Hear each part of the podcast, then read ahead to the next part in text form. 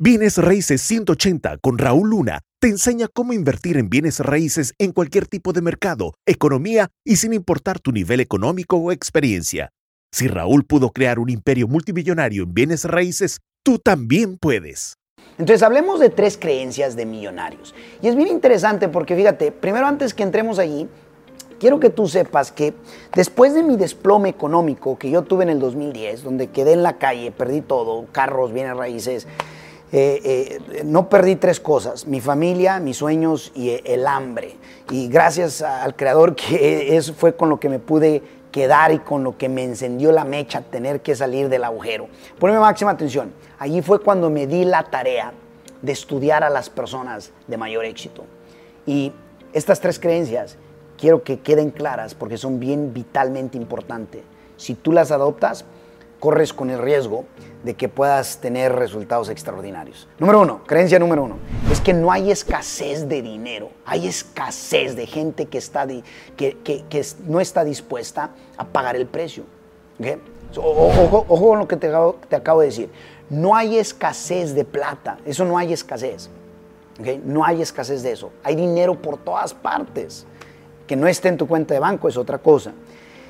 Hay escasez de gente que está dispuesta a pagar el precio para lograr lo que quiere lograr, hacerse millonario, millonaria, etc. ¿Estamos claros? Espero que quede claro. Esa es una de las creencias. La, razón por qué los millonarios se hacen millonarios es porque ellos entienden, hey, el dinero hay en abundancia y oportunidades hay por todos lados. Lo real es que no es que hay escasez de dinero, de oportunidades, eh, eh, o de negocios o inversiones. Lo que hay escasez es de gente que tenga obviamente eh, eh, el coraje de tomar la decisión, pagar el precio y poderlo hacer. Eso sí hay escasez.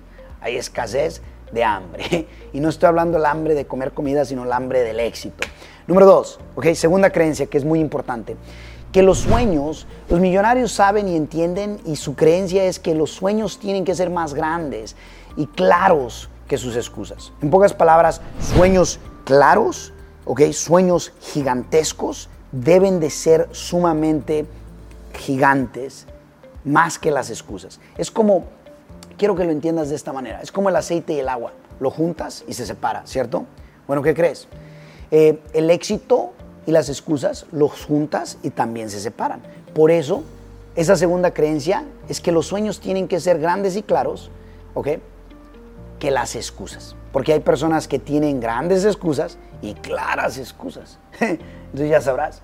Asegúrate que sean los sueños. ¿Sale? Número tres. Eh, los millonarios que van hacia una, eh, una solidez en su vida como trayectoria de una jornada extraordinaria, entienden y una de sus creencias es que pagan sus lujos con flujos. En pocas palabras, los bienes raíces o los tratos o los negocios que les producen un flujo de efectivo sin que ellos tengan que estar allí trabajando por ese dinero, es lo que utilizan para vivir una vida de lujo. Y eso yo no lo entendí en mi primera década. Por eso troné, porque yo pagaba mis poquillos lujos, no eran ni siquiera nada grandes, con ingreso que yo tenía que trabajar con mis propios pulmones hasta en mi segunda década vine a entenderlo. Imagínate qué socarrón, socarrón, socarrón. Y de mi tercera década que acabo de iniciar, créeme lo que, eh, eh, cómo me hubiese encantado. Ahora sí que yo estoy como la canción, cómo me hubiese, cómo me hubiese, no, no sé si sea así, pero total, cómo me hubiese encantado ver eh, sabido lo que hoy sé, pero en mi más temprana edad, ¿a poco no?